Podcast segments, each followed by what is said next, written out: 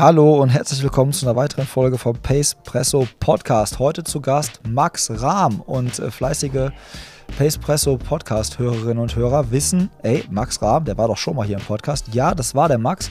Zu der damaligen Zeit hat er sich gerade auf den Berlin-Marathon vorbereitet und das gemeinsam mit Swift, weil Max nämlich sehr, sehr viel Indoor auf seinem Laufband trainiert hat.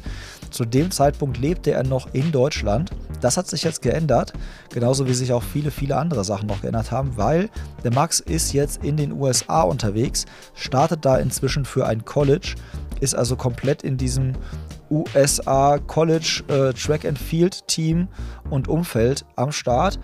Läuft viele, viele Wettkämpfe, trainiert natürlich auch richtig, richtig krass, hat ein geiles Umfeld mit professionellen Bedingungen.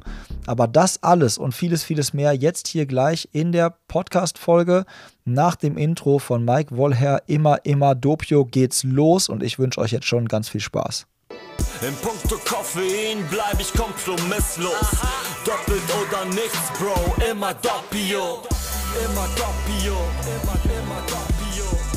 Immer Doppio, immer, immer Doppio. Immer Doppio, immer, immer Doppio. Immer Doppio. Pace Presse, starke Bohne, schnelle Beine.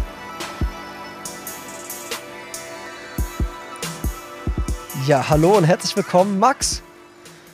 Hi, hi, schön wieder bei dir im Podcast zu sein. Äh, ich freue mich und äh, ja, ein bisschen mit dir zu quatschen, was so alles so passiert ist. Ich freue mich auch voll. Das ist ja quasi wirklich ein Update, weil wir haben, wie lange ist das her, Max, dass wir das letzte Mal einen Podcast aufgenommen haben und gequatscht haben? Ah, ich, was 2021 müsste gewesen sein. So lange schon?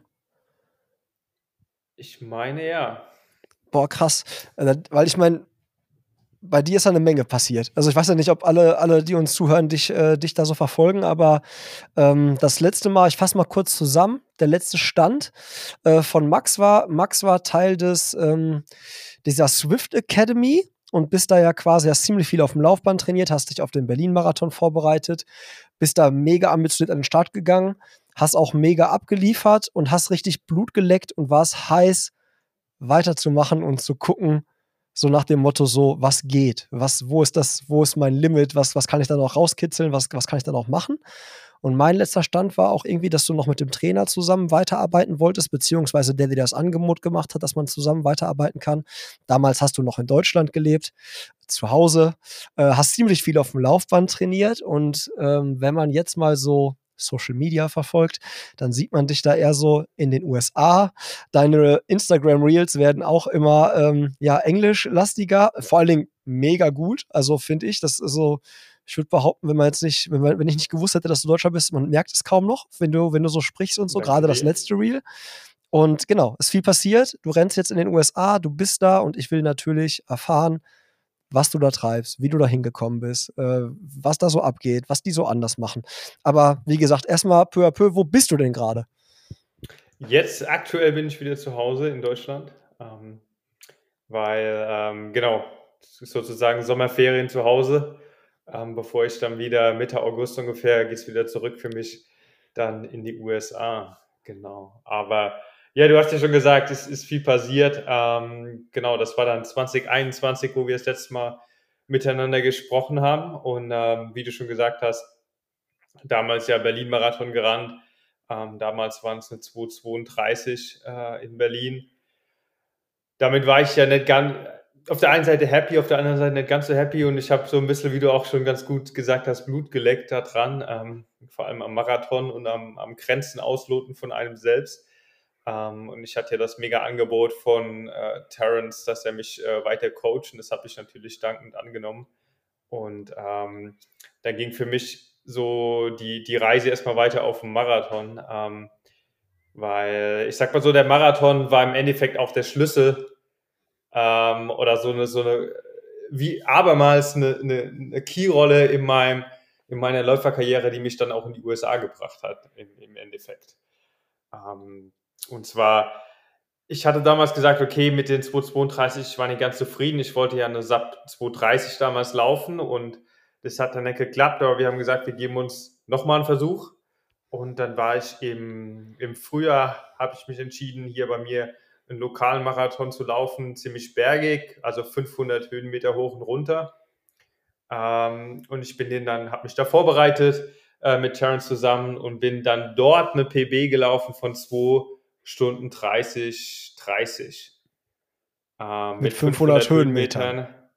Und dann dachte ich mir so, ich kann jetzt nicht, ich kann jetzt nicht noch, also das kann ich so nicht stehen lassen. Ich, ich muss wissen, ich hatte das, ich muss wissen, was geht auf dem Flachen. Ich habe gewusst, da geht noch einiges ähm, in mir und deswegen war dann die Entscheidung relativ schnell, ich brauche einen flotten Marathon.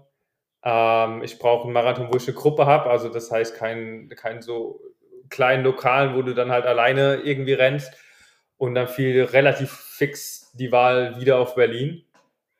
Und dann war das quasi für 2022 mein, mein großes Ziel, ähm, damals Berlin ähm, endlich die SAP 230 abzuhaken. Und ähm, schon an dem lokalen Marathon, sage ich mal, wo ich dann damals meine Bestzeit aufgestellt hatte von 230, war, habe ich äh, jemanden kennengelernt. Ähm, das war auch mega spaßig eigentlich. Ich hatte ähm, dank, äh, ich hoffe, ich kann sagen, ich werde ja ein bisschen von Say Sky unterstützt. Ähm, du darfst alles und, sagen. Ah, super. äh, nee, genau. Und damals hatte ich ein Kit an, das war noch nicht offiziell released. Also das hatten nur die Athleten bekommen. Das mit diesem schwarz-weißen, mit diesem schwarz-blauen Streifen? Nee, das war Berlin. Ja. Damals bin ich das gelaufen mit den Papageien, Blumen drauf, mhm. so total floral. Ähm, und da kam halt einer angelaufen, hat das gleiche Shirt an. Und ich so, hä, kann ja irgendwie nicht sein, ne? Äh, ist ja noch gar nicht draußen oder sowas. Und da war das damals auch ein Say Sky Athlet, äh, Simon Stütze. Ähm, ist bestimmt auch bekannt in, in der, also in der Marathon-Szene auf jeden Fall. Und wir hatten kurz vorm Start irgendwie zwei, drei Worte gewechselt und uns dann aber so ein bisschen, sag ich mal, aus den Augen verloren. Ähm, und dann hatte ich irgendwann, ich war dann später im Jahr völlig in meiner Marathon-Vorbereitung, auf einmal klingelt so das Handy, ähm, Nachricht von Simon Stütze über, über Instagram, ob ich nicht Lust hätte mit ihm, äh, er macht eine äh, ein Marathon-Workout, 5 mal 5 Kilometer mit einem Kilometer Float dazwischen, ob ich nicht Lust hätte mitzumachen. Und ich so, wow, shit, das wird, das wird richtig hart. Ähm, aber auf der anderen Seite dachte ich mir so, ja, so eine Chance mit so jemand zu trainieren, äh, lässt dir nicht entgehen. Ne? Also Simon, Ex-Profi, äh, ich glaube eine 216 hat er als PB stehen, ähm, über einen Marathon und auch ähm, über, über 5000 Meter war der richtig erfolgreich. Und dann ähm, habe ich gedacht, okay, selbst wenn ich am Schluss, sage ich mal, äh, 500 Meter Rückstand habe oder noch mehr, egal, ich fahre dahin und, und mache das mit dem. Und ähm, dann habe ich mich mit ihm getroffen am, am Rheinufer, am Radweg. Und da haben wir die Einheit gemacht und die Einheit lief echt bombastisch für mich. Also wir haben angefangen, die alle fünf Kilometer sollten schneller werden. Ähm, und zwar geplant war quasi im Endeffekt den letzten den vorletzten äh, Marathon-Pace und den letzten Tick schneller zu laufen. Im Endeffekt waren wir fast vom erst, den ersten haben wir noch in der Pace gemacht. Es waren, glaube ich, 17, 20 für die ersten fünf. Ähm, die dazwischen, die Kilometer waren immer so im Vierer-Schnitt. Und äh, ja, im Endeffekt waren wir dann viel schneller unterwegs und ich hatte das Workout meines Lebens irgendwie mit, ich glaube, 16, 20 war der letzte oder sogar schneller. Und Simon sagt dann, äh, also SAP 230, da, du musst dir irgendwie ein höheres Ziel setzen. Das kannst du, also du bist viel fitter. Und ich so, okay, okay, wenn, wenn, wenn das Simon sagt. das sagt, äh, da muss was dran sein. Ähm, ja, und wir sind dann mehr oder weniger auch in Kontakt geblieben. Ähm, Simon ist jetzt ein guter Freund von mir, sehr, sehr guter. Und dann bin ich nach Berlin gefahren nochmal und ähm, habe mich dann an den Start gestellt. Ähm, war sowieso coole, Berlin immer mega coole Stimmung. Also wenn, wenn ihr da draußen noch nie, wenn ihr vorhabt, mal einen Marathon zu laufen und ihr wollt mal richtig Marathon-Feeling spüren, meldet euch an für Berlin. Das ist wirklich, wirklich cool. Und ich war ja dann auch im Rennen von Elliot Kipchoge, wo er den Weltrekord gerannt ist. Das war ja das Jahr. Ähm, ja, auf jeden Fall ich lief los, es lief richtig gut. Ähm, zwischendurch auch mal nicht so gut. Marathon hat seine Höhen und Tiefen, äh, gehört dazu. Aber im Endeffekt kam ich dann ins Ziel mit 2 Stunden 23, 58. Aber so Ähm, eben so ein paar Minuten. so, so ein paar Minuten, so mal genau. so äh, sieben mit Minuten verbessert. richtig, So. richtig fetten. PB. Ähm, genau, und dann danach war ich mega happy. Ähm, ich habe mein Ziel mehr als erreicht. Also damals war es dann, okay, ich fahre dahin, 2 Stunden 26 wäre mega gut. 2,25 wäre schon so die Kirsche auf der Torte. Ähm, lief dann ja dann noch, besser. Und dann danach, jetzt, jetzt kommen wir auch zu dem Punkt, wieso ich äh, Simon erwähnt habe, wieso ich ähm, den Marathon erwähnt habe und dann auch die Brücke zur USA zu schlagen. Ähm, habe ich mich mit Simon getroffen, zum Essen gehen, äh, über den Berlin-Marathon zu quatschen und sowas. Und wir saßen am Tisch und Simon sagt so, was hast du jetzt vor? Äh, wie soll es weitergehen? Ich so, ja, ich würde schon gern ähm, die SAP 220 irgendwann mal angreifen. Ne? Also das ist Von der so, so 230 mein auf die SAP Ziel. 220. Einfach mal, einfach mal so ein bisschen gedroppt. Ja, ja, aber man, man kennt es ja. Also man setzt sich ein Ziel und sobald man es erreicht hat, ähm, ist man irgendwie einen, Tag über glücklich und dann rattert schon, ja, was ist das nächste Ziel? Ne? Äh, ich glaube, das kennt jeder ganz gut. Und dann Simon sagt so, ja, okay, ähm, eigentlich hast du zwei Optionen. Die eine ist, du orientierst dich in Deutschland um, suchst dir eine Trainingsgruppe, wo du mit trainieren kannst, weil ich zu der Zeit ja alles alleine trainiert habe. Ja, alle ganz Ähm. alleine ja nicht. Du warst ja auf Swift unterwegs. Da sind ja immer Leute um dich rum. Das stimmt, das stimmt. Richtig. Ähm, ja, und was aber trotzdem in Deutschland ja auch immer noch so eine wirkliche Trainingsgruppe, so gibt es ja kaum, ähm, die du findest. Oder äh, Simon sagt, hast du schon mal überlegt, in die USA zu gehen? Und ich so, ja, äh, ich hatte da irgendwann schon mal überlegt, aber habe es dann relativ fix wieder verworfen irgendwie. Und Simon sagt, ja, überleg dir es nochmal, ähm, ob du nicht in die USA studieren gehen willst. Ähm, und was man auch wissen muss, vielleicht, ähm, Simon hat eine, eine Firma gegründet, die nennt sich Scholarbook, also die hilft Athleten aus Deutschland, mittlerweile auch europaweit, ähm, quasi Sportstipendien in den USA zu bekommen. Also er, er hilft dir quasi als so eine Art Vermittler, dir einen Studienplatz in den USA ähm, zu besorgen. Und ich wusste, dass Simon die, das, das macht beruflich und ähm, da auch Feuer und Flamme ist, das spürt man. Und dann war ich aber trotzdem, ja, ich überlege es mir mal. Und ich, ich war relativ zögerlich, unsicher, weil es ja doch ein, ein Riesenschritt ist, dann ähm, mehr oder weniger alles hinter sich zu lassen und in die USA zu gehen. Und man hört ja auch immer vorher so, oder es geistern ja, ich sag mal, viele Gerüchte rum, man wird verheizt, ähm, es sind irgendwie nur große Trainingsgruppen und ich sag mal, äh, die, die Top 7, um die wird sich gekümmert und der Rest fällt hinten runter. Da war. Das kann ich in auch so ein Deutschland aber auch passieren, ne? Also ich meine, das hört man leider in Deutschland auch so, dass, die, dass sich alles um den Top-Athleten, die zwei, drei Top-Athleten dreht und der Rest läuft so hinterher, so, ne? Richtig, ja, kann dir hier genauso passieren. Und das, aber trotzdem war das damals so ein bisschen meine Angst, Mhm. ähm, die ich aber heute äh, schon mal vorneweg sagen kann, das ist überhaupt nicht der Fall. Also das ist wirklich, ähm, es wird sich da schon um einen individuell gekümmert und das ist echt nur ein Gerücht, das rumgeistert und so eigentlich gar nicht, gar nicht wirklich zutrifft. Und ja, aber mehr oder weniger sind dann so zwei Wochen ins Land gegangen und mir ging es irgendwie nicht aus dem Kopf. Ähm, das war damals dann Ende, Ende Oktober. Ähm, und dann habe ich Simon angerufen und gesagt, ja, wir machen es. Ähm, wir schlagen den Weg ein. Ähm, damals wusste ich ja noch gar nicht, meldet sich überhaupt eine Uni auf mich? Finde ich überhaupt was, was passt? Ähm, aber um das Ganze dann mal abzukürzen, im November bin ich rübergeflogen, habe mir vier Unis angeguckt, ähm, die ich mir ausgesucht habe. Und im Januar habe ich an einer von den Unis dann angefangen zu studieren und war jetzt von 7. Januar bis jetzt letzte Woche, ähm, 14. Mai, äh, in den USA. Ja, also mega, mega geil. Ich habe dich deswegen gar nicht unterbrochen, weil ich dachte, komm, der ist so im Flow, lass ihn das mal so. Aber okay, jetzt weiß ich schon mal, Simon war quasi die, die Brücke über einen großen Teich für dich.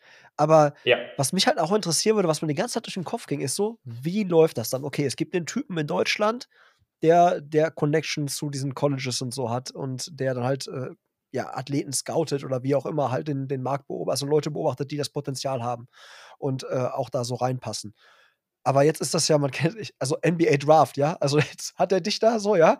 Und dann geht er damit von College zu College-Team, Coach und zeigt deine Zeiten, deine Entwicklung. und die sagen dann schon mal so, ja, ist interessant, bring den mal vorbei oder sagen halt so, nö, ist nicht interessant. Und dann fliegst du dahin und sagst, du guckst dir vier Colleges an. Interessiert die dann auch so dein bis jetzt dein, dein schulischer Werdegang oder gucken die irgendwie nur auf die auf die Zahlen? Lassen die dich Probe laufen? Also musstest du da jedes Mal irgendwie so einen 1500 Meter Test laufen und der Coach guckt über die Schulter und sagt dann, okay, den will ich haben oder nicht? Oder wie läuft das? Ähm, also grundsätzlich, äh, fangen wir so an. Also Scholarbook, du kannst dich auch einfach, ähm, es ist jetzt nicht eine klassische Scouting-Firma, sage ich mal, die ähm, gezielt nur auf Athleten zugehen. Ähm, es ist quasi so, wenn du den, das Gefühl hast oder wenn du das beschrieben hast, hey, ich will in den USA studieren, weil ich meinen Sport und mein akademisches Leben irgendwie optimal kombinieren will, ähm, kannst du bei Scholarbook auf der Seite, nennt sich Chanceneinschätzung ausfüllen. Es sind so ein paar Grunddaten über dich, ähm, was für eine Sportart du machst. Also man muss auch sagen, die machen das nicht nur fürs Laufen, ähm, geht genauso Fußball, Golf, Hockey, ähm, also ganz viele Sportarten. Man füllt es aus und dann kriegt man erstmal eine Rückmeldung, ähm, ja, du erfüllst überhaupt mal die Grundvoraussetzungen, sage ich mal, um darüber zu gehen. Ähm, und auch sportlich ähm, passt es, damit du vermittelt werden kannst. Ähm, genau, also das, die gehen nicht nur aktiv auf Leute zu, sondern du kannst auch einfach sagen, hey, ich interessiere mich dafür und ich fülle das Ganze mal aus und guck mal, wo die Reise hingeht. War in deinem Fall ähm, also Zufall, weil du halt den Kontakt zu Simon hattest. So. Weil ich mhm. den Kontakt von zu Simon hatte, genau. Ähm, aber dann läuft das Ganze gleich ab. Also man kriegt dann zurück, ja, das passt und man kriegt dann auch mal so eine Hausnummer, ähm, wie viel, weil der Riesenunterschied ist ja, in den USA musst du bezahlen für das Studium. Äh, Im Gegensatz zu uns hier in Deutschland. Und es sind oftmals auch nicht kleine Summen Geld, die es da geht. Also man kann schon sagen, irgendwas zwischen 30.000 und 70.000 Euro kostet so ein Studium. Ähm, und man kriegt dann auch mit der Chanceneinschätzung zurück, okay, ungefähr wirst du ein Stipendium bekommen, das 50 Prozent von den Kosten übernimmt, 70 Prozent oder 100 Prozent ähm, damit man mal so eine Hausnummer hat, was man selbst noch an finanzielle Mittel aufbringen muss. Und ähm, dann geht es los, also man kommt dann in Kontakt, man hat Gespräche mit Scholarbook und ähm, lernt dann die Leute kennen, die lernen dich kennen und dann geht quasi in, in weiteren Schritten das Bewerben los. Das heißt, ähm, da gibt es auch verschiedene Portale, wo die Unis dann quasi wie so eine Athleten, ich nenne es jetzt mal wie so eine Athletenbörse ähm, oder auch wo du dann quasi Unis auf dich aufmerksam werden, hey, der könnte passen, weil ähm, also es ist auch so jetzt, wenn man mal auf Leichtathletik bezieht, die Unis haben dann zum Beispiel ähm, ein Cross-Country-Team ähm, und Lang oder Langstrecke, Mittelstrecke und suchen jetzt eine Verstärkung für das Team. Das heißt, sie gucken auch in dem Portal spezifisch nach dem oder sie sagen, ähm, nee, wir müssen jetzt mal unsere Wurfdisziplin verstärken. Dann werden gezielt so werden auch die Unis auf dich aufmerksam und, und können dich dann rausfiltern. Und ähm, ja, dann habe ich, dann kriegt man auf einmal, ähm, das, das Ganze ist dann schon ziemlich überwältigend, auf einmal kommen dann Mails rein von Unis, von Trainern, die dann sagen, hey, äh, wir interessieren uns für dich, ähm, wir denken, du bist ein guter Fit, ähm, können wir mal telefonieren. Und dann, ähm, ja, dann saß ich hier, hier in Deutschland und dann hatte ich ähm, so zwischen zehn, so um die zehn Gespräche mit, mit Trainern dann äh, über FaceTime, wo du dann, dann halt einfach ähm, du denen Fragen stellst, die stellen dir Fragen, also so klassische Fragen, wo ich gestellt habe, war, wie sieht eine klassische Trainingswoche bei euch aus? Ähm, dann natürlich auch unimäßig, wie ist die Uni aufgestellt? Ähm, und, und lauter so Fragen, wie ist das Team? Sind schon andere internationale Sportler da und so weiter und so fort.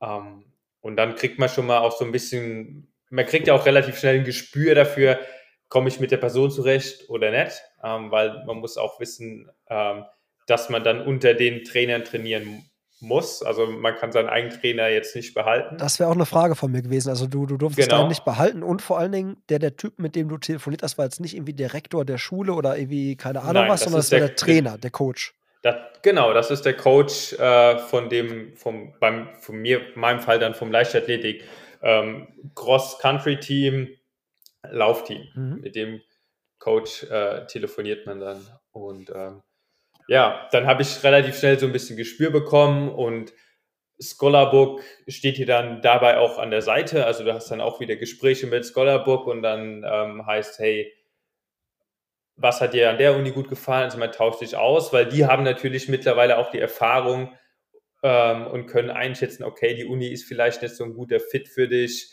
ähm, weil die, die kennen die Unis einfach auch schon wesentlich viel besser und kennen meistens auch die Trainer schon und dann haben die mir da auch schon geholfen, wo die sagen, hey, ich glaube, das Programm insgesamt passt besser zu dir, ähm, wie zum Beispiel das und da hat man das so runtergebrochen und dann habe ich im Endeffekt vier Unis rausgefiltert, wo ich dachte, hey, das passt, ähm, der Trainer ist mir sympathisch und auch von Scholarbook-Seite haben wir gesagt, ja, das vom Programm her ist das ein guter Fit.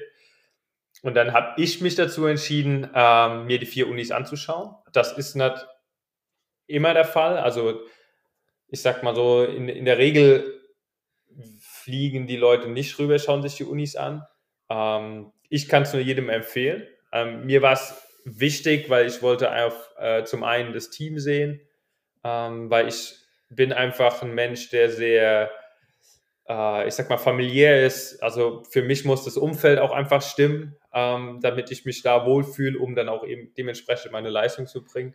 Deswegen war mir das Geld jetzt wert, sage ich mal, zu investieren, um dort rüber zu fliegen, um mir die vier Unis anzuschauen. Und im Endeffekt muss ich sagen, es war auch der beste Schritt, den ich gemacht habe weil von zu Hause habe ich mir dann, macht man sich ja schon so im Kopf so eine Rangliste, okay, ich denke, die Uni wird's und die wird's nicht so. Und im Endeffekt war es die, wo ich auf Nummer 4 gesetzt habe, ist letztendlich die Uni, in die ich jetzt gegangen bin. Warum, warum ist sie erst auf Nummer 4 gelandet? Also, was war so, auf was hast du so geguckt? Also, was war für dich so ausschlaggebend? Also, ich meine, wahrscheinlich, also ich hätte jetzt mal wo ist das so? Welche, also, ne, also wie gut sind die auch? Wie gut ist das Team so? Ne? Wie ist der Co? Also ja. gibt es ja wahrscheinlich voll viele Einflussfaktoren. Also warum waren die bei dir erst auf vier? Genau, also ich habe halt drauf geachtet, man hat ja dann nur die Bilder, die man im Internet sieht. Klar. Ähm, natürlich spielen, spielt dann auch so eine Rolle, okay, wie sind die Facilities? Also wie sind so die, die Sporteinrichtungen da? Ähm, das war mir auch zum einen wichtig, weil ich sag mal, das ist nur eine Chance, die ich einmal habe im Leben, die ich nutzen kann. Und dann sollte halt auch so, so das für mich stimmen. Dann habe ich natürlich geschaut, wie gesagt, Performance, ähm, wie sieht das aus? Ähm, dann gibt es in den USA gibt's auch eine, ein Portal, das nennt sich TFERS. Ähm, das sind jede Unis aufgelistet und denen ihr komplettes äh, Roster nennt sich das, also das komplette Team, die Leute, die da drin sind. Und man kann da draufklicken und sieht dann von jedem jeden Wettkampf die, die Daten. Also ich habe mir dann Transfer, Transfermarkt.de okay, für Leichtathleten. sozusagen, ne? Äh, aber ich habe mir dann halt angeguckt, okay, wo, wo, bin ich in dem Team? Also bin ich eher Top mhm. oder bin ich eher Bottom ähm, oder bin ich in der Mitte? Und für mich war es halt wichtig, auch ein Team zu finden, das, das ich sag mal, im, im oberen Mittelfeld bin, damit ich immer noch Leute habe, die besser sind wie ich. Mhm. Das war mir wichtig, damit ich halt auch einfach wachsen kann als Athlet, sage ich mal. Ähm, ich wollte aber auch nicht ganz unten sein und nur hinterher rennen. Mhm. Und äh, also da war dann die, die Performance-Aspekt hat bei mir da reingespielt. Ähm, genau, und dann für mich noch das Wetter. Ähm, wo liegt die Uni äh, geografisch äh, vom Wetter her? Und da ist halt Wisconsin. Ähm, also ich bin jetzt an der Uni Wisconsin Parkside, die liegt genau zwischen Chicago und Milwaukee am Lake Michigan. Ähm, und es ist halt bekannt, dass es dort im Winter relativ kalt wird und auch äh, nicht so schnell warm. Von daher, und ich sehr kälteempfindlich bin, also ich habe dieses Renault-Syndrom, ich bekomme immer diese weißen Finger und, und Taubheitsgefühl in den ba äh, Fingern und Füßen. Deswegen war das so für mich zuerst so, ah, es ist halt vielleicht dann doch nicht so. Lieber ab nach Kalifornien. Äh, zum Beispiel. Und dann, genau, das war so halt, wie die Rangliste entstanden ist, wo man mhm. sich zu Hause gemacht hat. Ähm, und dann bin ich halt darüber geflogen. Mein Papa hat mich auch begleitet.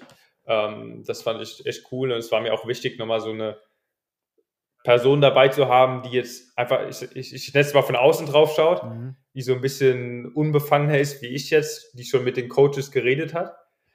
Und ähm, genau, ich war dann hin, die holen dich am Flughafen ab, du wirst zur Uni gebracht, dann kriegst du erstmal ähm, quasi einen kompletten Visit, so eine Führung über den Campus äh, gemacht. Du, du kriegst die, die Dorms gezeigt, also das heißt die, die Unterkünfte. Ähm, du bekommst Klassenseele gezeigt, du bekommst also alles drum und dran, die Mensa und so weiter und so fort. Und dann habe ich wirklich bei jedem Team Ähm, musst du nicht, du kannst. Ähm, mir war es aber auch wichtig, ich habe bei jedem Team eine Trainingseinheit mitgemacht, ähm, die dann unterschiedlich war. Da ging es jetzt nicht darum, äh, irgendwie Performance-Tests zu machen, sowas musste ich nicht machen.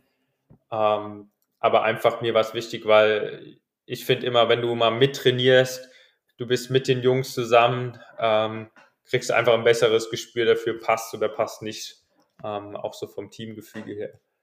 Genau, und dann habe ich das äh, gemacht. Da sind wir eine Woche quasi so mehr oder weniger durch Amerika rumgeflogen an die vier Unis und dann bin ich wieder zurück nach Hause, hatte dann fünf Tage Bedenkzeit und dann musste ich meine Entscheidung treffen, weil der Zeitplan echt knapp war. Also normalerweise sagt man so, ist es so, dass ich, wenn ich mich jetzt zum Beispiel im, im ein halbes Jahr, das solltest du schon Vorlaufzeit mindestens haben, damit das alles ähm, gut und sicher über die Bühne geht und damit du auch genug Zeit dafür hast. Und deswegen musste ich auch meine Entscheidung relativ fix treffen, ähm, weil ich keine Zeit verlieren wollte. Also ich wollte im Januar anfangen und nicht erst im, im Herbst. Und äh, genau, und dann habe ich mich äh, für die Uni in Wisconsin dann letztendlich entschieden, weil einfach für mich das Team, der Trainer hat einfach am besten gematcht. Und dann waren mir auch die Facilities ähm, in dem Fall äh, nicht an oberster Priorität, sondern ich habe dann einfach gemerkt, okay, es ist viel wichtiger, damit dein Umfeld stimmt, äh, wie jetzt die Nonplusultra-Facilities zu haben. War, war denn äh, Dad da mit dir einer Meinung? Hat er auch sofort gesagt, ey, hier Max, ich glaube, das, das war ganz gut hier, das war ein Volltreffer? Oder war der, Ja, wart ihr ja. da auch auseinander? Nee, der war schon, der, wir waren da beide einer Meinung, unabhängig voneinander auch. Ähm, und er hat auch gesagt, ja, Parkside und noch eine andere Unis, das ist so, wo er das Gefühl hatte, ähm, das passt auch am besten zu mir als, als Person. Er kennt mich ja dann doch schon einige Jahre. Ja, ja, mega, mega, mega spannend. Ähm, wie, wie, wie sieht denn das da aus mit, jetzt sagtest du ja gerade Trainer, den musst du halt so nehmen, wie er ist. Jetzt hast du ja auch schon gesagt, du bist Sales-Athlet. Jetzt haben die ja so richtig schöne äh, Nike-Trikots. Ich habe auch schon gesagt, also die sehen echt, äh, echt ziemlich fresh aus. Wie sieht das mit Sponsoren aus? Ich meine, du bringst jetzt nur mal ja irgendwie Sponsoren mit. Äh, bist du da jetzt, da jetzt irgendwie gebunden, dass du gewisse Sachen nicht mehr machen darfst? Würde mich interessieren. Und was mich halt auch so interessieren würde, ist so Saisonplanung. Also ich meine, wie viele Rennen außerhalb Ja. der College-Saison darfst du jetzt überhaupt noch irgendwie so mit berücksichtigen? Muss das abgestimmt werden oder kannst du dann jetzt, wenn du in Deutschland bist, sagen, ach guck mal, am Wochenende ist irgendwo ein Volkslauf, da gehe ich mal hin und renne da mal mit oder, oder hat der Coach da auch ein Auge drauf? Ähm, ja, also fangen wir mal an mit den, mit den Sponsoren. Ähm, da hat sich einiges geändert in der NCAA. Also NCAA ist die National College Association, also wurde dieser Dachverband, nenne ich es jetzt mal. Ähm, damit man eine eigene Sponsoren haben darf. Man darf kein Geld mitverdienen, ähm, aber man darf eigene Sponsoren haben. Also man darf Produkte, Aber- Produkte darf man entgegennehmen, aber du dürftest jetzt von Genau. Sales kein Geld bekommen, sondern Produkt Genau, genau. Sponsoring geht. Richtig. Ähm, aber was auch ist so, also an Wettkämpfen musst du die Unibekleidung tragen. Die Das ganze Zeit oder also nur im Wettkampf oder auch danach Trainingsanzug und so auch alles? Äh, das hängt ein bisschen davon ab, was es ist. Bei Meisterschaften ja. Oder Stirnband? bei ich meine, du kannst ja von Sales kein Stirnband tragen und ein Das ist erlaubt. Ah, okay. Das ist erlaubt. Also so Stirnband, ja, ist erlaubt. Aber du darfst, ich dürfte jetzt nicht zum Beispiel meine ähm, Uni-Singlet anziehen und eine Say Sky Hose. Mhm. Ähm, das ist verboten, da werde ich disqualifiziert dann.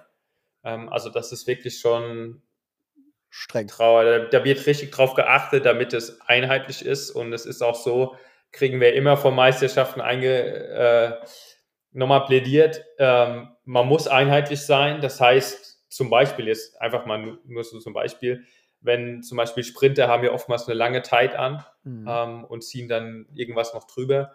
Das ist, wenn die damit sprinten und zum Beispiel einer zieht eine schwarze Tight an, muss jeder eine schwarze Tight anziehen. Das heißt, es darf nicht einer eine schwarze Tight anhaben, einer eine blaue Tight. Oder halt gar Sonst keine Zeit, so einfach nur so wie eine kurze Shorts halt, ne? Solange das geht, wenn die Short von der Uni ist. Also wenn die Uni einheitlich Short ist. Aber wenn du halt ein Teil anders anziehst und ein anderes Team will dir böse, ähm, können die dich anschwärzen und dann wirst das komplette Team disqualifiziert. Oh, geil. Ähm, Richtig schönes also das ist nur so, Ja. Genau, da gibt es schon so ein paar tricky Regeln, wo man drauf achten muss. Aber mittlerweile ist es so, dass ich ähm, im Training, im Alltag an der Uni oder sonst was, ähm, spielt es keine Rolle, da kann ich anziehen, anziehen, was ich möchte. Wie sieht es schuhmäßig bei dir aus inzwischen? Habt ihr da Vorgaben? Hat das Team da einen Kooperationspartner oder kannst du, bist du da auch frei und kannst tragen, was du willst? Du bist frei, kannst tragen, was du willst. Ähm, die Unis haben meistens Kooperationspartner. Äh, die großen Marken, verschiedene Unis haben verschiedene Partner. Ähm, das heißt, wir kriegen auch zum Teil Schuhe von der Uni, ähm, die wir anziehen können zum Training. Wir müssen das nicht, ähm, weil es da ganz klar auch so ist, ähm, wenn du mit dem Schuh einfach nicht zurechtkommst, dann musst du ihn nicht anziehen. Ähm, ganz viele, die zum Beispiel den Schuh nicht im Training laufen, ziehen dann halt einfach an. Sneaker. Um, als Sneaker oder als, sage ich mal so, Freizeitschuh auf den Wettkämpfen, einfach damit man ein bisschen einheitlich aussieht. Aber ist es nicht verpflichtend, ähm, quasi jetzt sowas wie Schuhe von der Uni zu tragen. Also da ist man echt, echt frei dann. Ja, krass, aber da sieht man schon, wie, wie, wie ähm, ja, professionell es dann halt auch schon da so abgeht, ne? Und wie, wie, wie, Mega. was da für Regelwerke gibt und keine Ahnung. Gibt es bei euch Merchandise? Also kann man die Trikots und so, die ihr habt, kaufen? Also, nee. Ne? Nee, kann man nicht kaufen, weil. Ähm, weil das Singlet, was ihr habt, was, ihr habt ein Nike-Singlet, was so ein bisschen so. Genau. Ich sag mal so, jeder kennt ja wahrscheinlich das Fußballtrikot von der kroatischen Nationalmannschaft mit diesen Kacheln. Ja. So ein bisschen ja. euer ist halt in grün-schwarz. Dachte ich halt genau. auch so, habe ich halt so von der Stange von Nike noch nirgendwo gesehen, dass die so ein Muster mal hatten oder so. Oder gerade eine Exakt. Linie drin haben. Also es ist extra nur ja. für euch gemacht. Das ist, genau, das ist quasi, die Unis haben meistens von Nike, Adidas, was auch immer, was denen ihr Partner ist, mhm. Ähm, kriegen die Sonderanfertigungen von den, für die Unis. Das heißt, das ist auch der Grund, warum man die nicht kaufen kann. Ähm, das sind halt wirklich alles Sonderanfertigungen ähm, für die Uni dann, oder nur die Uni hat dieses Trikot in dem Design dann. Genau. Ja, mega geil. Und ähm, wenn man sich das so anguckt, also wenn ich das so mitbekomme, also das sieht auf jeden Fall, macht auf jeden Fall wirklich den Eindruck, dass du dich da sehr wohlfühlst und irgendwie äh, da so eine richtige äh, ja, Crew um dich gebildet hast, also und da gut irgendwie eine gute Stimmung herrscht, in der du, wo du schon sagst, deine Leistung abrufen kannst. Ich habe es so, so ein paar Mal gesehen, ich glaube, du äh, hast, bist da auch schon, was levelmäßig angeht, rennst du da weit vorne mit im Team. Korrigiere mich gerne, wenn ich das falsch sehe. Ähm, ja, also ich sag mal, ich bin bei den äh, lang, man muss auch immer noch einen Teil mhm. Langstreckenjungs, ähm, bin ich schon vorne dabei. Ich bin nicht äh, on top, also mhm. wir haben schon noch Jungs, die deutlich schneller sind wie ich. Ähm, aber ich sag mal, ich bin so in den Top 5 äh, von unserem Team, bin ich mit drin. Auf jeden Fall. Und ähm, auf jeden Fall, die Jungs sind, sind schon meine Familie geworden. Äh, das ist echt, man sitzt halt wirklich fast 24-7 aufeinander. Ähm, deswegen muss es halt auch einfach stimmen, weil man sich halt wirklich täglich, man sieht sich zum Training, ähm, gegebenenfalls wohnt man noch zusammen im Apartment oder sowas. Das heißt, man ist halt wirklich nonstop mit den Jungs zusammen. Ähm, Wenn es da nicht stimmt, ist schlecht. Ja. Bei mir stimmt's und das ist halt einfach, du fühlst dich mega wohl. Es ist deine, deine zweite Familie jetzt abseits von zu Hause, ist das deine neue Familie und ähm, das war mir halt unglaublich wichtig und ich merke halt auch einfach, weil meine Saison war jetzt auch nicht ähm, nur top. Also ich hatte eine relativ so eine Rollercoaster-Saison, kann man schon sagen. Und da ist halt auch wichtig, einfach ähm, eine gute Verbindung zu den Jungs zu haben und auch zum Coach, ähm, damit die dir halt auch durch so Zeiten durchhelfen und dass da halt auch trotzdem noch, ähm, ja, damit, ich sag mal so, damit halt nicht irgendwie es dann auf einmal heißt, oh, guck mal, der, der, der läuft jetzt irgendwie schlecht oder sonst was, sondern dass sie dir halt beiseite stehen, dich aufbauen. Ähm, das ist bei uns im Team ganz wichtig und, und das spielt man dann halt auch eben.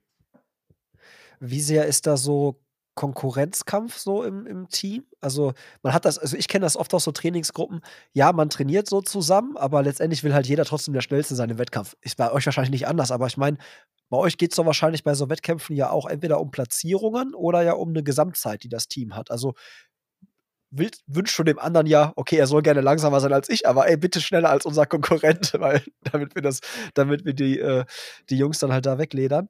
Aber wie, wie ist das da so? Also dieser, ist das ein gesunder Druck oder manchmal, wie, wie, wie fühlt sich das für dich an? Ähm, für mich fühlt sich an, bei uns im Team muss man so sagen, ähm, herrscht nicht dieser Rivalitätskampf der ungesund ist, sage ich mal, wo es halt wirklich dann Ellbogen raus, hey, ich muss besser sein wie du, damit ich ähm, zum Beispiel ins, ins Championships-Team komme. Ähm, die Unis gibt es bestimmt auch, wo es halt einfach äh, Ellenbogen raus und es wird halt im Team her kommt so eine Spannung auf, die gibt es bei uns nicht. Ähm, da legt auch unser Coach extrem viel Wert drauf, damit sowas nicht passiert, sondern ähm, das Gefühl habe ich auch und das ist halt auch unser Ziel als Team. Wir wollen uns gegenseitig pushen. Eine gewisse Rivalität ist gut, mhm. ähm, aber bei uns ist jetzt niemand sauer auf jemand anderes, wenn der besser ist. Wir sehen das eher so an oder so trainiert unser Coach und so setzen wir es dann auch um. Wir kämpfen gegeneinander, gesund, aber so, damit wir uns beide auf ein höheres Level pushen mhm. und der, wo dann halt vorne ist, ist, ist, ist vorne. Aber das ist dann auch, auch gut so. Weil man muss halt auch wissen, in den USA ist der Laufsport eher ein Teamsport. Ähm, das heißt, auf ähm, in Championships sammelt man als komplettes Leichtathletik Track and Field Team Punkte. Das heißt, die, die Top 8 je einer Disziplin, also zum Beispiel 5000 Meter Lauf, Platz 1 bis 8 bekommt Punkte, Platz 1 bekommt 10 Punkte, Platz 2 bekommt, ich glaube, 6 und dann geht es runter 5, 4, 3, 2, 1. Und dann je höher du dich platzierst, desto mehr Punkte sammelst du halt fürs Team. Deswegen ist es halt auch wichtig, ähm, sich gegenseitig, sage ich mal, hochzuschaukeln, damit das Team so viel wie möglich Punkte holt. Und deswegen ist man im Endeffekt auch nicht böse, wenn jetzt dein Teamkollege vor dir ist, ähm, weil im Endeffekt die Punkte kommen ja auf unser Gesamtkonto und deswegen freut man sich da eher mit ein. Dann. Ja, okay, also nochmal anders. Also geht es schon nach Platznummern, aber hinter den Platznummern stehen halt Punkte. Ist jetzt nicht irgendwie. Ich kenn, Exakt. Genau, ich kenne es halt aus dem, äh, aus dem Triathlon. Ähm, da war es in Liga-Wettkämpfen immer so, dass die Platznummern addiert wurden. Und wer dann halt die geringste Platznummer hatte vom Team, war halt auf 1. Das gibt es auch. Ah, okay. Ja, da gibt es aber einen Unterschied. Ähm, da kommen wir vielleicht auch die Brücke schlagen zu deiner anderen Frage, die du hattest, wie so eine Saisonplanung aussieht. Mhm. Also in, in Indoor und Outdoor, Outdoor ist so diese klassische Track and Field äh, Bahnwettkämpfe, ist es die Punktzahl, so wie ich es gesagt habe, also die, das Team mit der höchsten Punktzahl gewinnt. Mhm. Im, später im Herbst, wenn ich jetzt wieder rübergehe, ist quasi Cross-Country-Saison. Und da ist es genauso, wie du gesagt hast. Platz 1 ist ein Punkt, Platz 2 ist zwei Punkte und so weiter. Und das Team mit der niedrigsten Punktzahl gewinnt. Ähm, das sind so die zwei Unterschiede von den Punktesystemen, die es gibt. Ähm, einmal Indoor- und Outdoor-Bahn und dann äh, Cross-Country. Ja, okay. Siehst du, aber Cross-Country, bist du das eigentlich vorher schon mal so gelaufen? Und das ist ja so ein, das ist ja schon so ein Ami-Ding, oder? Also es ist irgendwie so, ich, man kriegt es immer nur so mit. Ich meine, klar gibt es bei uns auch so Cross-Meisterschaften und so, aber ich glaube, das ist einfach nochmal eine ganz andere, eine ganz andere Liga da. Ähm, liegt dir das? Oder wusstest du, ob es dir liegt vorher oder bist du da jetzt irgendwie mal so, ich probiere das jetzt mal? Ähm, ja, ich denke, also ich kann es dir nicht 100% sagen, weil ich noch keine Cross-Country-Saison jetzt drüben gemacht habe. Die jetzt im Herbst wird meine erste. Ähm, aber ich denke, mir spielt es ganz gut in die Karten, weil der Crosslauf in den USA ist, ist anders wie der, den wir hier in Europa kennen. Also in, ich, ich vergleiche es immer ganz gern so, bei uns hier in Deutschland oder Europa ist es mehr oder weniger so wie so ein 3000 Meter Hindernislauf äh, irgendwie auf unebenem Gelände. Ähm, also wir haben ja oftmals, dass wir über Hindernisse springen müssen, dass wir durch irgendwelche Matschgruben oder Sandgruben rennen müssen bei, bei so Crossläufen und sie sind auch eher von der Distanz her, ich sag jetzt mal, die Meisterschaften bei uns sind auch länger, aber in der Regel spielen sie sich irgendwo zwischen 3000 Meter und, und ich sag mal so 6, 6 Kilometer sowas ab. Ähm, gibt ja auch oftmals so, so Cross-Sprints bei uns, wo es halt wirklich eher kurz ist. Und in den USA ist es so, dass es halt mehr auf, auf Wiesen gelaufen wird. Ähm, es wird dann auch zum Teil, gerade bei mir in der Region, Wisconsin da oben, wir haben halt relativ viel hügelige Cross. Also das heißt, wir laufen auf, auf Gras ähm, hoch, runter, also wirklich anspruchsvoll, Kurven, zum Teil auch so, ich sag mal so, so Heute würde man sagen, so Gravel-artigen äh, Belag ist da mit drin, aber hoch runter und halt alles breit und du hast keine Hindernisse, über die springen musst und sonst was. Aber genauso gibt es auch Crossläufe, die halt brettflach sind. Ähm, also wo du wirklich dann deine Racing Flats anziehst, deine Carbon-Schuhe und, und, rennst mit denen quasi dann den Cross. Und das ist dann zum Teil auch auf, auf Golfplätzen einfach, wo du rennst. Ähm, halt wirklich flach, tief gemähtes Gras. Es ist eigentlich mehr wie, wie ein Straßenlauf dann. Ähm, und bei uns ist es dann so, für die Männer ist es eigentlich, sind alle Rennen acht Kilometer lang, außer die Meisterschaftsrennen, die sind zehn Kilometer Cross. Also von der Distanz her wird es eher länger. Ähm, und eben es ist anspruchsvoller hoch runter. Und das, das denke ich, ist so das, was mir durchaus in die Karten spielt. Also es wird, es wird länger und es ist eher die, ich sag mal so, die, die Endurance ein bisschen gefragt. Äh, es geht mehr Richtung so Threshold, also es ist nicht so diese Megaspritzigkeit gefragt, ähm, sondern ein bisschen mehr die Ausdauer auch. Und das, denke ich, spielt mir ganz gut in die Karten. Ähm, ich hoffe es mal, werden wir dann im, im Herbst sehen, wenn ich meine erste Cross-Saison laufe. Ähm, genau, aber das ist so ein bisschen der Unterschied zwischen USA und so den europäischen Crossläufen. Aber man hört gerade so schön so raus, so ja, es gibt eine Indoor-Saison, eine Outdoor-Saison. Auf wie viele Rennen in der Saison kommst du so? Also wie viele, was glaubst du, wirst du am Ende viel. des, ja, so klingt für mich auch nach viel. Ähm, also man muss sagen, Indoor-Saison beginnt von Januar bis Ende März ungefähr ist Indoor-Saison ähm, und in der Regel läuft man fast jedes Wochenende in Wettkampf. Ähm, und durchaus auch mal zwei Disziplinen an einem Wochenende. Ähm, also das heißt, ich habe zum Beispiel auch mal gemacht, ich bin äh, freitags einen 3000 Meter Lauf gelaufen und dann Samstag einen 5000er noch. Ähm, und dann hat man Ende März, Anfang April ist dann so, eine, so ein bisschen Break. Das heißt, wir hatten, glaube ich, drei Wochen, drei bis vier Wochen ungefähr, wo dann keine Wettkämpfe waren. Und dann geht Autosaison los. Und die Autosaison ging jetzt bis ja, ungefähr, sagen wir mal, 14, Mitte bis Mitte Mai ist eine Outdoor-Saison, je nachdem, ob du dich dann noch für Nationals qualifizierst, hast du dann noch den Nationals-Wettkampf ähm, dazu, aber das ist dann so der grobe Part und dann ist die große Summer Break, ähm, weshalb ich jetzt auch wieder zurück in, in Deutschland bin und dann geht es ähm, im September quasi wieder los mit, mit der Cross-Saison. Und ich schätze mal, ich könnte es jetzt nachgucken, ich kann es dir auch gerne nachreichen, dass ich vielleicht jetzt Indoor, Outdoor zusammen bin ich bestimmt schon 10, 10 bis 12 Wettkämpfe sowas gelaufen. Ähm, vielleicht so 10. Ähm, ich habe aber auch einige Wettkämpfe ausgesetzt, ähm, weil, wie man schon hört, man läuft echt viel Wettkämpfe und das ist halt was für mich. Das war, war schon so ein Schock fürs System. Ähm, zum einen komme ich dahin und man hat halt auf einmal ich komme vom Marathontraining und springe jetzt runter auf äh, 5000 Meter, 10.000 Meter Training wieder. Also die Intensität ist deutlich höher in meinen harten Trainingseinheiten. Ähm, und das ist halt nochmal ein neuer Stimulus, den ich halt verkraften muss, plus dann fast jede Woche in, Wettkampf. Ähm, das war halt für mich dann erstmal so ein bisschen Schock, ähm, weshalb ich dann auch Ende Indoor oder sag ich mal Anfang Outdoor-Saison ein bisschen ausgesetzt habe, auch mal einfach um ein bisschen Luft wieder an den Körper zu lassen, weil dann doch einige Probleme auch bei, bei mir aufkamen. Ähm, aber dann, da mir der Coaching-Staff echt gut beiseite gestanden hat und wir haben dann eine Lösung gefunden und dann einfach, es war halt einfach, es ist halt echt viel Neues, was da auf dich einprasselt. Ähm, ja, auch nicht nur das Sportliche, ähm, man darf ja auch nicht vergessen, man hat noch die Uni nebenbei und halt auch einfach die ganzen Eindrücke, also von Europa weg und dann in die USA, ähm, ist dann halt auch schon einiges. Ähm, genau, aber so, ich schätze mal so ungefähr zehn Wettkämpfe habe ich bis jetzt gemacht und dann Cross ähm, wird fast nicht immer, aber doch auch schon fast wöchentlich zwei Gedanken gelaufen. Krass, also dann willst du wahrscheinlich ja echt vielleicht so Richtung, selbst obwohl du ein paar Sachen ausgelassen hast, vielleicht bei 40 Rennen die Saison landen, irgendwie so 30, 40, wenn die Cross-Saison jetzt teilweise doppelt gelaufen wird? Ähm, jein. Äh, ich schätze mal, dass ich so vielleicht Ende der Saison irgendwas zwischen 20 und 30 Wettkämpfe habe.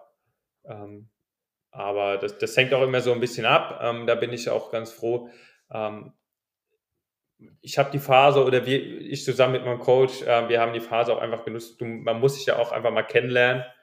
Ähm, der Coach hat zu mir immer gesagt, ich muss erstmal dich kennenlernen, wie, wie, wie race du, also das heißt für die Renntaktiken einerseits, aber auch wie, ver, wie verkraftest du das Ganze. Und wir haben halt einfach rausgefunden, okay, ich bin jemand, der, der gut oder besser fährt, nicht so oft zu laufen und mehr ähm, solche Peak Races rauszusuchen.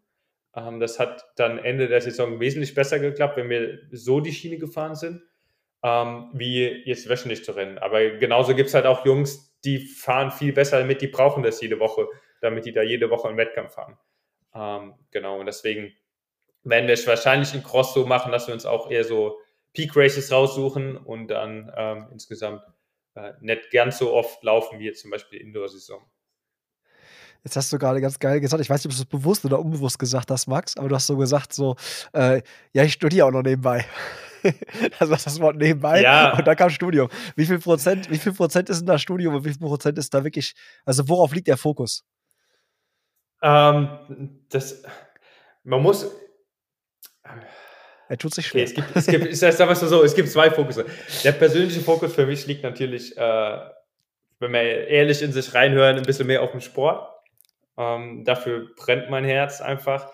Nichtsdestotrotz fokussiert man sich schon auch auf die Uni, weil man muss halt auch wissen, in den USA, die legen schon Werte darauf, damit du gut bist in der Uni. Ähm, das heißt, auch wie der Regelwerk von der NCAA, du brauchst einen gewissen Notendurchschnitt, dort heißt es GPA, damit du überhaupt startberechtigt bist. Ach krass, also wenn das du schlecht der, wenn du quasi schlecht in der Uni bist, können die sagen, ey Kollege, hier, heute mal kein Sport, ja, geh mal lieber lernen. Richtig. Krass. Richtig, dann wirst du ähm, ausgeschlossen von Training, das heißt, du darfst nicht mehr mittrainieren oder sogar du darfst nicht mehr an Wettkämpfe teilnehmen. Ähm, das heißt, du musst dort schon ein gewisses Level bringen. Das ist jetzt nicht aborbitant hoch, aber ähm, ich sag mal, Gar nichts machen geht auch nicht. Was ja vernünftig ist. So. Ja. Äh, mega, mega. Also das wird, das kriegt man schon so beigebracht, damit du schon dich auf beides fokussierst. Und äh, genauso wird aber halt auch immer veröffentlicht, zum Beispiel am Ende des, des Jahres, die, ähm, die Notendurchschnitte quasi von den verschiedenen Teams. Ähm, das heißt, jeder sieht quasi, okay, das Cross-Country-Team hat jetzt ähm, den und den Notendurchschnitt, das Basketballteam hat den Notendurchschnitt. Also es wird schon darauf geachtet, damit du gute Leistungen sowohl jetzt bei mir im Laufen bringst, aber auch an der Uni. Und äh, genauso ist zum Beispiel auch vorgeschrieben, damit du eine gewisse Anzahl an Credits nehmen musst pro Semester. Ähm, das wird auch vorgeschrieben. Also du hast gewisse Regeln, die einfach vorgeschrieben sind. Ähm, aber es hört sich jetzt vielleicht alles ein bisschen krass an. Es ist gar nicht so krass. Und was man auch wissen muss, durch dieses System in den USA steht ja auch die nötige Hilfe beiseite, die du brauchst. Das heißt zum Beispiel, wir als ähm, Student Athletes, wie sich das so nennt, ähm, haben zum Beispiel auch einen eigenen, ähm, nennt sich Academic Advisor, also jemand, der dir hilft, deine Kurse zu buchen oder wenn du Probleme hast in der Uni, äh, der der Ansprechpartner ist. Da haben wir zum Beispiel als so ein als Stufenleiter, so einen eigenen kleinen Stufenleiter quasi. Ja, sozusagen, genau. Also die da auch ein Auge drauf haben, zum Beispiel, dass du oder wo du die nötige Hilfe bekommst. Aber genauso ist es auch, die ganzen Professoren an der Uni ähm, haben ein Verständnis dafür oder unterstützen dich eigentlich, das trifft besser, ähm, damit du den Sport machst. Das heißt zum Beispiel, wir haben auch ganz oft Wettkämpfe, wo wir unter der Woche weg sind. Das heißt, ich verpasse manchmal ähm, Tests, die geschrieben werden oder halt auch Vorlesungen. Und dann geht man halt hin, ähm, sagt eine Woche vorher, hey, dann, dann bin ich nicht da. Ähm, was wird gemacht? Und dann sagt der äh, Professor, hey, kein Problem. Und dann kriegst du die Materialien geschickt oder ähm, es wird zusammen in, in einen anderen Testtermin festgelegt. Also da ist einfach ein ganz anderes Miteinander und Verständnis da ähm, für Sport, den man treibt, weil die, was man halt ganz krass da drüben spürt, diese Verbundenheit mit der Uni ist was ganz anderes wie bei uns hier in Deutschland. Also dieser Stellenwert oder diese Repräsentation jetzt von der Uni nach außen ist denen ganz, ganz wichtig. Und auch, ähm, ja, ich, ich sage es immer ganz gern so, bei uns wird sich keiner jetzt ähm, hier bei mir keiner einen Hoodie kaufen von der Uni, an dem er war und läuft dann äh, danach in seinem normalen Alltag, wenn man von der Uni fertig ist, noch mit dem Uni-Hoodie darum. Und dort ist es gang und gäbe, damit man halt einfach die Uni so sehr mit der Uni verbunden ist und das spürt man dann da drauf üben und deswegen ist halt das Ganze auch so ein bisschen gewachsen, wie es gewachsen ist, sage ich mal, Aber von ich, diesem System. ich glaube auch genau, dass für das, was du gerade sagst, für diese Identifikation von Studenten und Universität, von Athlet und Universität, dass genau dieser Sport, dieses Club, dieses Fansein von etwas, dass das genau dazu beiträgt, warum man sagt, ey, es ist cool, diesen Hoodie zu tragen. Ne? Es ist cool, den anzuziehen und dann quasi ins Stadion zu gehen und dem Track, also erst das Track-Team zu unterstützen und ey, danach gehen wir noch alle zu den Jungs vom Basketball oder so und supporten die. Exakt. Also, ähm, ich habe das letztens bei einem Post von dir gelesen, da hattest du auch irgendwie drunter geschrieben, ey, diese Stimmung in der Cheering Zone von, von Parkside war mega und so. Also, es ist ja, Ja. auch wirklich jetzt nicht irgendwie so ein Wettkampf ist ja jetzt nicht, da ist irgendwie eine Bratwurstbude und da sind 20 Eltern am Rand, sondern da ist dann richtig Nee. Halligalli und äh, irgendwie die ganze, der ganze, äh, ganzen Kommilitonen, alle sind am Start und feuern euch an Ja. und ihr macht wahrscheinlich danach auch noch irgendwie einen drauf oder so. Zumindest die, die so ein bisschen ab und zu mal einen drauf. Ähm, ja, also das genau, also dieses, man, man, man spürt es halt einfach. Wir, wir zum Beispiel als Track-Team gehen dann zu den Spielen vom, vom Basketballteam und feuern die an. Ähm, also da ist einfach diese Verbundenheit, ist echt, echt krass und spürbar und es gibt dann, dann auch einem nochmal immer so oftmals so eine extra Kick an Motivation und, und lässt einen dann doch nochmal die letzten Prozente mehr rausholen. Im Endeffekt, wenn man an der Startlinie steht, weil man dann weiß, ähm, ich renne nicht nur für mich, sondern ähm, ich habe da Parkside auf der Brust stehen und ich äh, repräsentiere quasi die Uni gerade in dem Moment, wo ich laufe und deswegen, ähm, und das spürt man dann auch sowohl auf dem Feld als auch dann von den Zuschauern, ja. Was willst du denn sagen, Max? Es klingt ja halt schon nach krass professionellem Umfeld. So, hast, also, was waren schon so Gamechanger jetzt in dieser kurzen Zeit? Gab es schon irgendwie, dass du gesagt hast, boah, ich glaube, ich habe schon so wieder noch mal so ein, zwei Schritte nach vorne gemacht? Oder also große Schritte, kleine Schritte und wenn halt so, was spielt da so rein? Was, was, was, was ist anders? Was, was für Reize äh, setzen da, kommen da und wirken? Ähm, ganz klar für mich ist halt dieses Team, dieses Teamgefüge, das du hast, dass du halt, du hast immer Leute, mit denen du läufst, auch äh, im, im, sowohl in deinen Dauerläufen als auch in deinen zum Beispiel jetzt Bahnworkout oder Tempo-Workouts. Also du hast immer jemanden, der dich pusht, der dich challenge und der dich ähm, ja einfach fordert. Also du bist da nie allein unterwegs und man kennt es ja selber, wenn man in der Gruppe läuft, da, da geht es dann doch nochmal einfacher, man gibt nochmal ein, zwei Prozent mehr, weil man dann doch nicht nachgeben will oder sonst was. Ähm, das war ein mega Gamechanger für mich ähm, und dann auch so das, das Ganze, sage ich mal, wie du sagst, es ist halt schon professionell. Es ist fast, oder man kann sagen, man lebt dort ein, ein Profi, in meinem Fall Profiläuferleben, das halt hier bei uns nur wirkliche Profis genießen können. Ähm, das heißt, wir haben Physios an unserer Seite, die dir helfen, wenn du äh, mal Probleme hast. Ähm, ich kann dem dann ähm, zum Beispiel, wenn ich merke, hey, es zwickt irgendwas, dann schicke ich dem eine Message, dann kriege ich einen Termin meistens am gleichen Tag oder spätestens am Tag danach. Ähm, ich werde behandelt. Äh, ich, wir haben Zugang zu Wärme- und Kältebädern zum Beispiel, wo wir uns reinsetzen können. Also einfach diese Nachbehandlung ist einfach nochmal ein, ein riesen, riesen Schritt professioneller. Ähm, und dann, was für mich auch ein Riesenpart ist, wir haben auch einen eigenen ähm, Athletik-Krafttrainer. Ähm, das heißt, wir haben zweimal die Woche ein angeleitetes, richtige ähm, Lifting-Session, die wir machen ähm, im, im Kraftraum. Zweimal die Woche plus dreimal die Woche noch so Rumpfstabilität, ähm, Core-Training.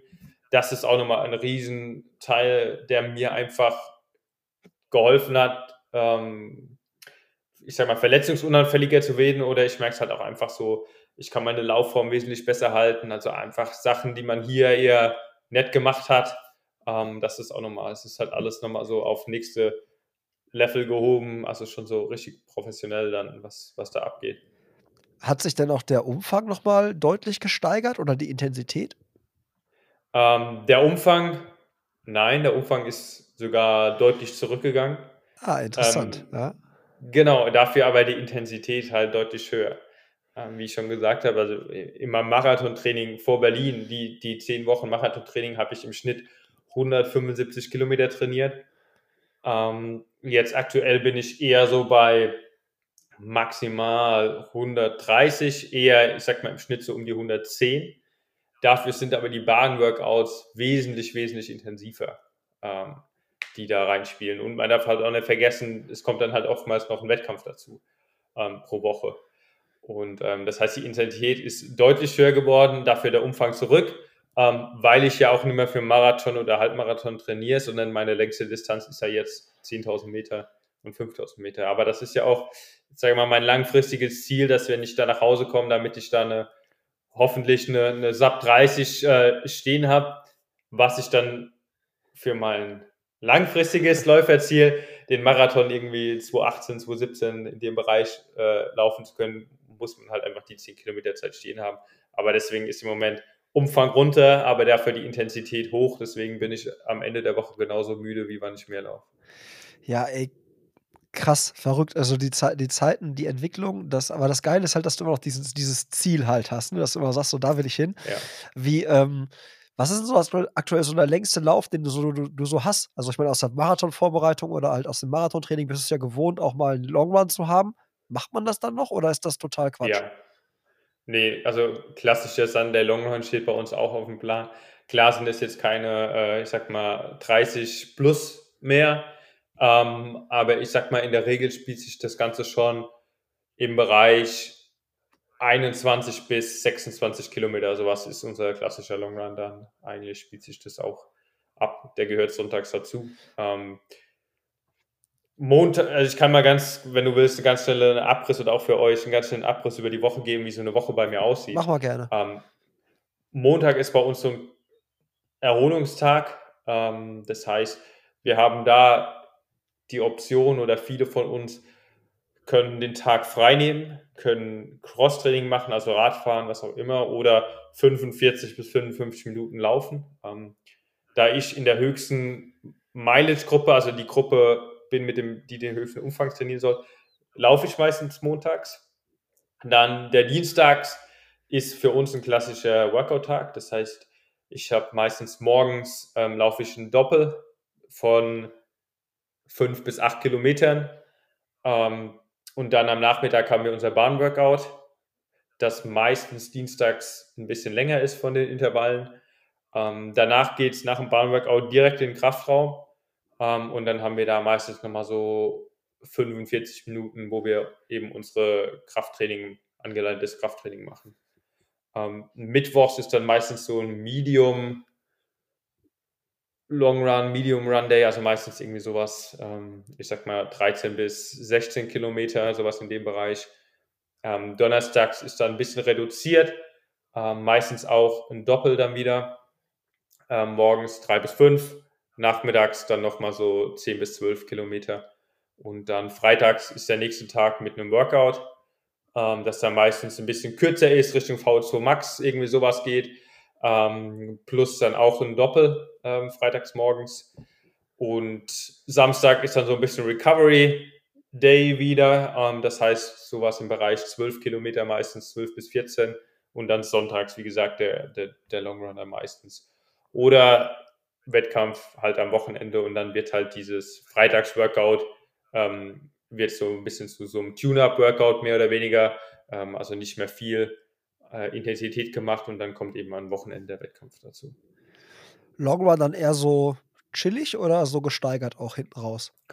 Ähm, sowohl als auch. Also wir haben, je nachdem, was auch die Woche vorher gemacht wird, Long Runs, wo wir einfach nur Easy Pace laufen oder wir haben auch durchaus auch Long Runs, wo wir dann irgendwie progressiv am Ende laufen, ähm, also irgendwie mit ein bisschen Programm drin. Das, das gibt es sowohl als auch, ja.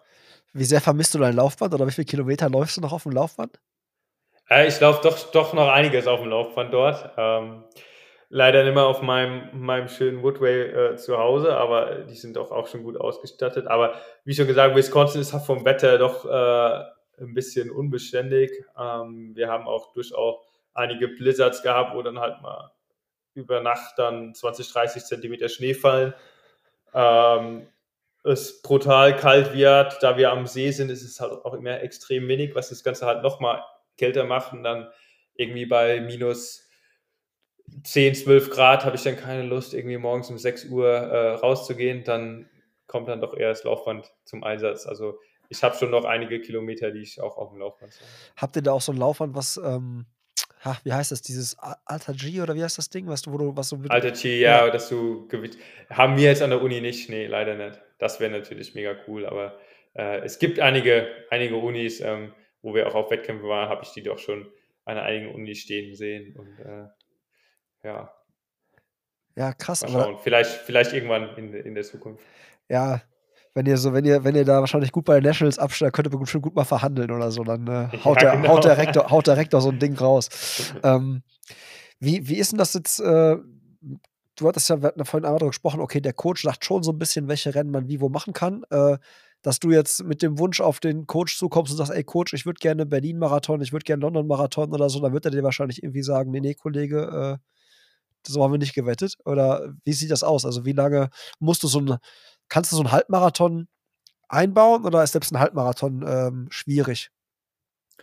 Ähm, es kommt, man muss es sagen, es kommt auf den Coach drauf an. Ähm, es gibt bestimmt Coaches, die sagen, nee, geht nicht. Ähm, ich denke, man muss sich auch klar sein, man geht darüber mit dem, mit dem Gedanken, damit man sich dem Ganzen committet. Ähm, auch die Distanzen, die man dann macht. Ähm, nichtsdestotrotz habe ich mit meinem Coach jemanden, mit dem ich reden kann. Ähm, ich habe immer das Gefühl, er möchte auch so ein bisschen, damit du, ich, ich nenne es jetzt mal ein mündiger Athlet bist, damit du jetzt nicht so dich nur unterordnest, sondern halt auch einfach ein bisschen kritisch mitdenkst, äh, für was wird was gemacht. Ähm, deswegen wäre mein Coach sicherlich dafür auch bereit, mal einen Halbmarathon zu machen. Marathon ist ganz klar wahrscheinlich zu lang einfach.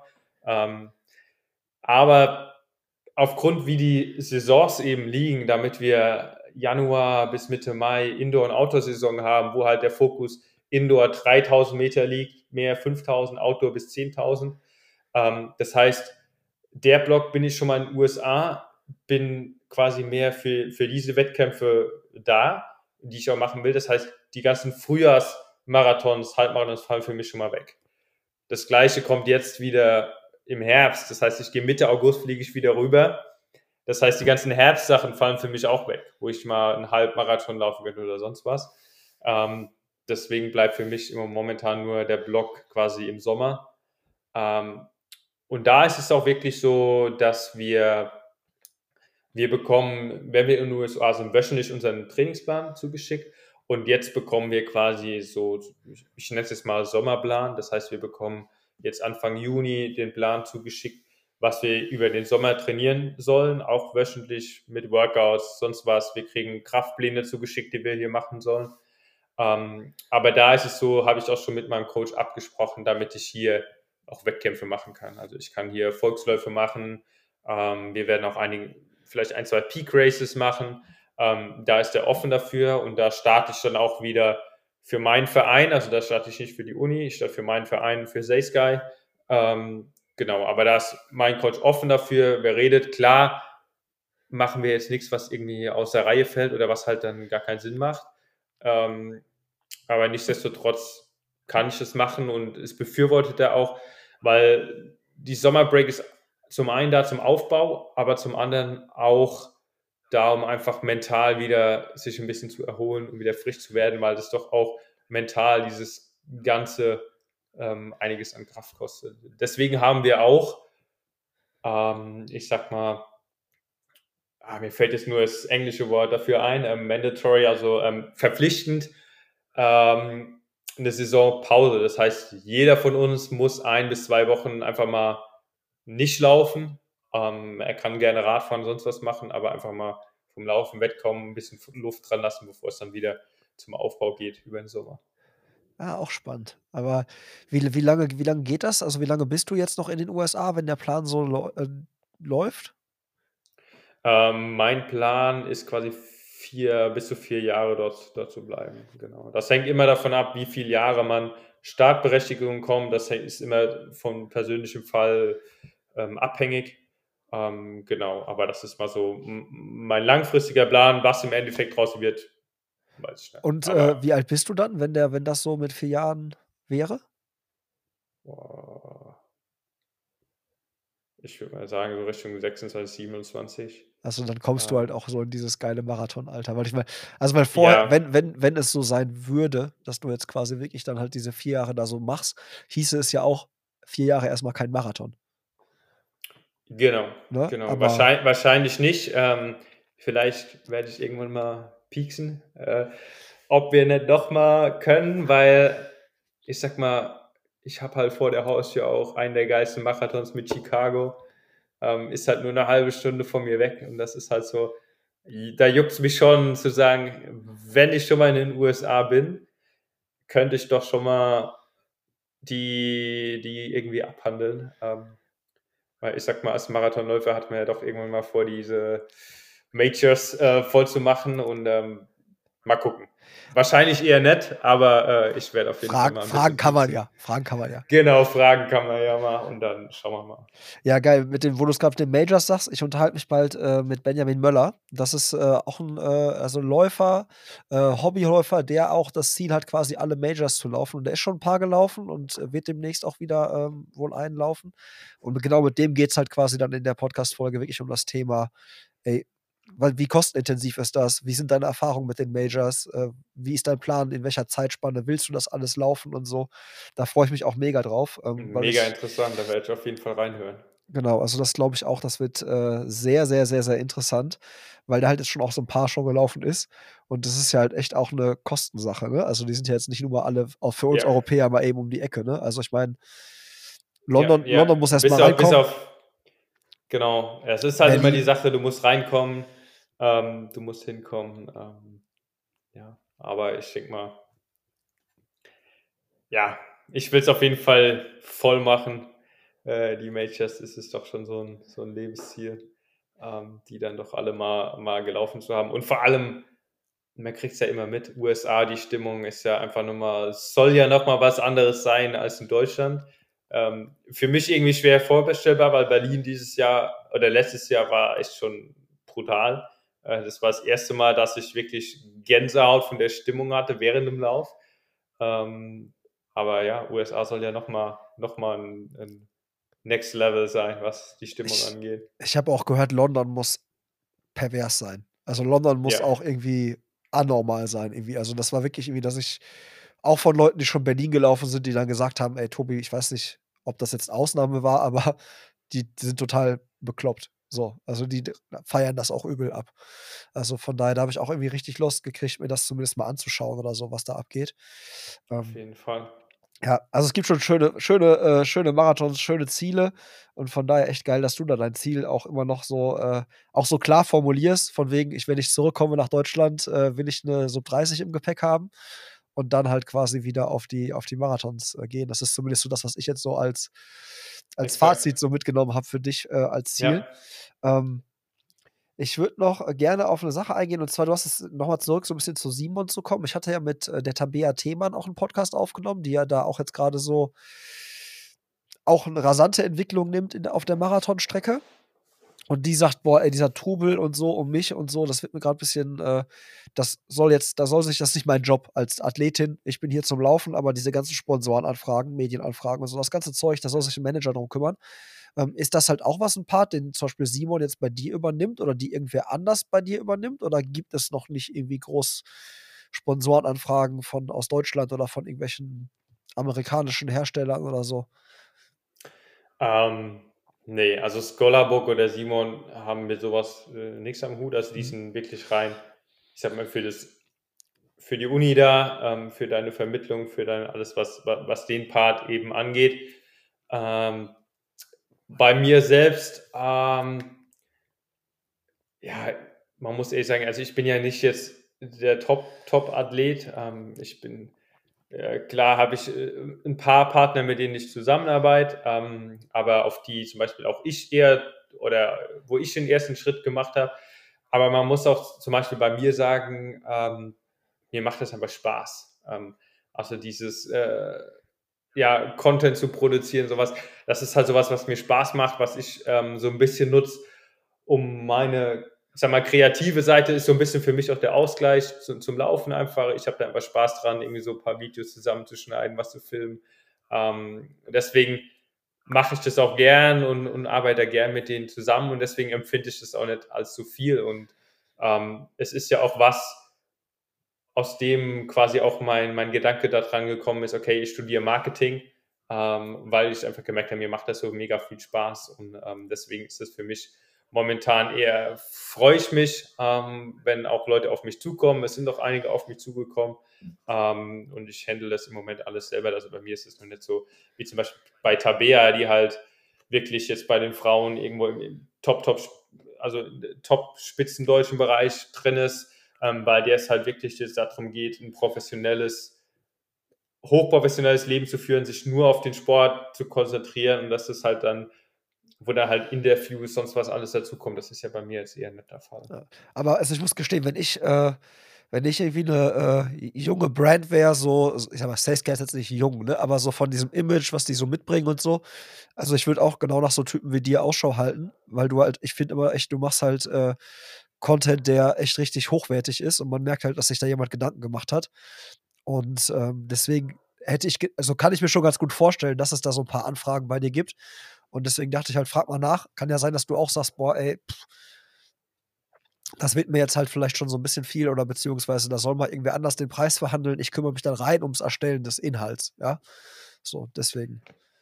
Ja, ja, gibt es bestimmt auch. Ähm, mir macht das halt irgendwie alles Spaß, deswegen mache ich das alles selbst. Ähm, genau, und es ist ja jetzt auch, ich werde nicht überhäuft, äh, sage ich mal so, von, von Anfragen. Ähm, aber genau, also ich mache alles selbst, weil mir ist halt einfach, ich habe Spaß daran und es ist für mich so ein bisschen Ausgleich zum Sport und, und ich sag mal zum Unileben kann ich mich da so ein bisschen noch ausleben. Äh, zwei Fragen habe ich noch an dich. Ähm, und zwar, wie schwer ist die Umstellung für dich gewesen von äh, Kilometer-Pace in Meile? Ist das nicht auch so voll der, ich, ich wäre erstmal voll, gedanklich wäre es erstmal voll raus. Wenn der Trainer irgendwelche Zahlen reinwirft, dann würde ich denken, ja. ist ja chillig. so. Ja, genau, so, so war, ja, ich verstehe es immer nicht, warum USA das einzigste äh, Land ist, die alles in Meilen, in Fahrenheit, in Unzen und sonst was macht. Jeder andere benutzt metrisch. Ähm, aber ich bin rübergekommen, habe gesagt, oh, wie, wie machst du das jetzt? Ähm, weil klar, ich sag mal so mit dem 10 Meilen oder sowas, 16 Kilometer, das kriegt man noch hin, irgendwie mal 1,6 so grob. Aber wenn dann halt irgendwas steht mit 7 Minuten pro Meilen, kein Plan, was, was das heißt. Ne? Sieben Minuten pro Meilen zum Beispiel, ja, okay, oder, oder sechs Minuten äh, 8, 30, klingt super chillig, ne? also ist, irgendwie, ist irgendwie gut, aber im Endeffekt äh, 6, 6, 28 ist ein vierer Schnitt, ne? das weiß ich jetzt mittlerweile zum Beispiel sowas. Ähm, aber ich bin hingegangen, ich kam rüber und habe dann direkt meine Uhr umgestellt auf Meilen. Das heißt, äh, damit ich einfach ich sag mal, von Anfang an damit konfrontiert bin und das so ein bisschen reinbekomme. Und mittlerweile, ähm, ich denke, es war auch gut, weil dann bekommt man so, so, kann das so ein bisschen abgleichen, okay, das fühlt sich jetzt easy für mich an, das ist so meine lockere Pace, die ich von zu Hause gewohnt bin, gucke auf die Uhr, okay, das entspricht jetzt sieben Minuten pro Meilen, dann kann man sich das so einordnen und mittlerweile weiß man dann schon ganz gut, okay, ähm, wenn auf dem Plan steht Recovery, okay, ich muss die in die Meilen Pace laufen oder sonst was. Ähm, und mittlerweile hat man, dann, ich kann auch nicht komplett umrechnen, zum Beispiel in Kilometern, aber man hat dann doch schon so, ich sag mal, prägnante Marker, die man mittlerweile weiß, was, okay, das entspricht dem in äh, Minuten pro Kilometer, was dann das in Meilen ist. Ich hatte mal ein Trainingsbuch, äh, wo ich mir mal so Trainings, also Marathonpläne selber halt quasi so da zusammengebaut habe. Und da war auch alles in Meilen. Und dann habe ich auch halt auch angefangen, meine Uhr auf Meilen, weil ich auch keinen Bock hatte, das jedes Mal wieder umzurechnen, was das jetzt für mich ist. Da habe ja. ich einfach nach Meilen trainiert, ja. Und das, da war ich im Kopf auch so gedanklich irgendwie komplett ballerballer. Und wenn Leute mit mir trainiert haben, war das auch so, hä, warum müssen wir jetzt irgendwie hier so nach Meilen trainieren? Was soll der Quatsch? Ich sag, ne?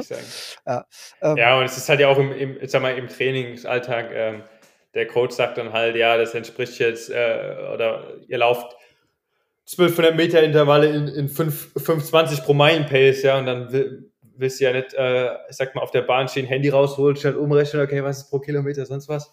Ähm, genau, deswegen habe ich mich da von Anfang an mit konfrontiert und bin da ganz gut mitgefahren zum Glück. Ja, außerdem hast du ja immer noch so ein paar Leute, wie du sagst, ja, die dann äh, so ein bisschen tick, noch einen Ticken schneller laufen und einfach hinter denen her. Dann, wenn du dranbleiben Ja, kannst, ist genau. immer gut. ist auch in Ordnung.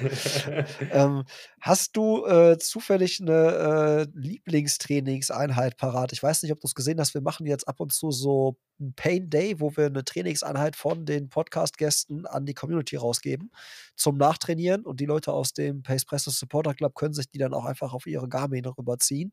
Falls du eine spontan auf Lager hast, kannst du die gerne raushauen. Ansonsten kannst du mir die auch gerne im Nachhinein schicken und dann äh, geben wir der so einen fancy Namen, ja. Und ähm, ja, genau. Ähm, und äh, geben die dann quasi so als Post raus, plus halt dann quasi für die Supporter dann als, als Datei zum Downloaden. Also sprich, wenn dir was spontan Ähm, einfällt, hau gern raus. Ansonsten können wir es auch gern nachliefern. äh, ich will ich will es nachliefern. Also, ich persönlich mag ganz gerne immer Tempo-Dauerläufe, ähm, so aber ich denke, ich ich habe da was im Kopf, was was vielleicht ganz cool ist. Ähm, ja, wir haben da drüben auch crazy Sachen gemacht, ähm, wie 50 mal 400 zum Beispiel Indoor. Ähm, eine meiner besten Einheiten war 10 mal 1000 ähm, unter 'n Dreier-Schnitt mit 80 Sekunden Pause.